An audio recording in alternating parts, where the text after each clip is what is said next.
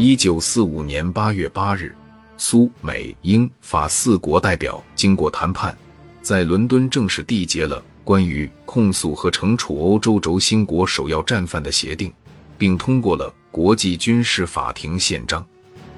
宪章共三十条，对设置法庭的目的、任务、构成、管辖权等一系列问题作出了明确的规定。其中，管辖权规定如下。一、破坏和平罪，指策划、准备、发动或进行侵略战争或违反国际条约、协定或保证的战争，或为实现上述行为而参与共同计划或密谋。二、战争罪，指违反战争法规或战争习惯的罪行。这种违反行为包括屠杀或虐待占领区的平民，或以奴隶劳动为目的。或为其他任何目的放逐平民、屠杀或虐待俘虏、人质、掠夺公私财产、肆意破坏城镇乡村等。三、违反人道罪，指战争爆发前或战争期间对平民进行杀害、灭绝、奴役、放逐及其他非人道的行为，以及以政治、种族或宗教为理由进行的迫害行为。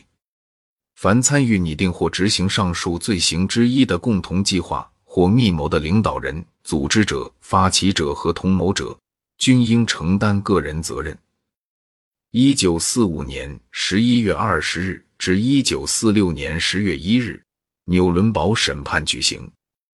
这次审判由美、英、法、苏四大盟国共同组织，各自任命参加审判的法官。由英国的劳伦斯法官长期担任法庭庭长，还任命了调查战争罪行和首要战犯起诉的首席检察官。四名首席检察官代表四大盟国组成了起诉委员会，是这次审判的控方。起诉委员会于一九四五年十月十八日向法庭和被告提交了起诉书。起诉书起诉希特勒的主要同伙戈林等二十四名纳粹政权的主要人物及德国内阁等集团或组织，犯有破坏和平罪、战争罪、违反人道罪及共谋罪。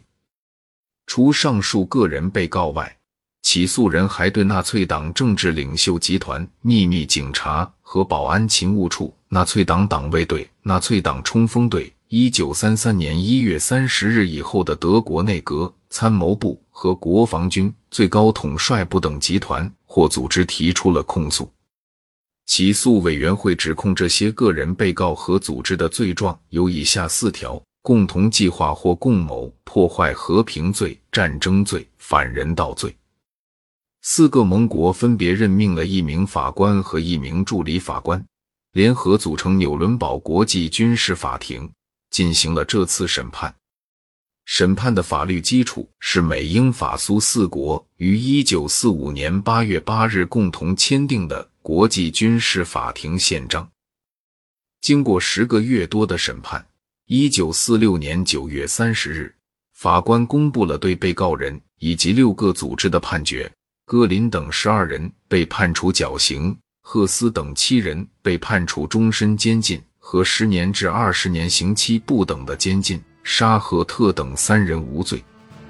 在六个组织中，纳粹党政治领袖集团盖世太保以及党卫队被认定为犯罪组织，冲锋队、德国内阁以及参谋总部和国防军最高统帅部无罪。对发动侵略战争的国家领导人及其相关责任人员进行国际审判是史无前例的。纽伦堡审判法庭是第一次，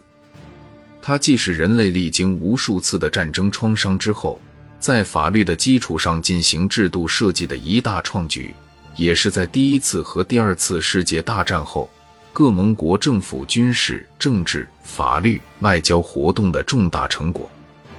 这是人类历史上的空前的战争犯罪审判活动，不仅对法律的发展。而且对整个人类的进步都产生了巨大的影响。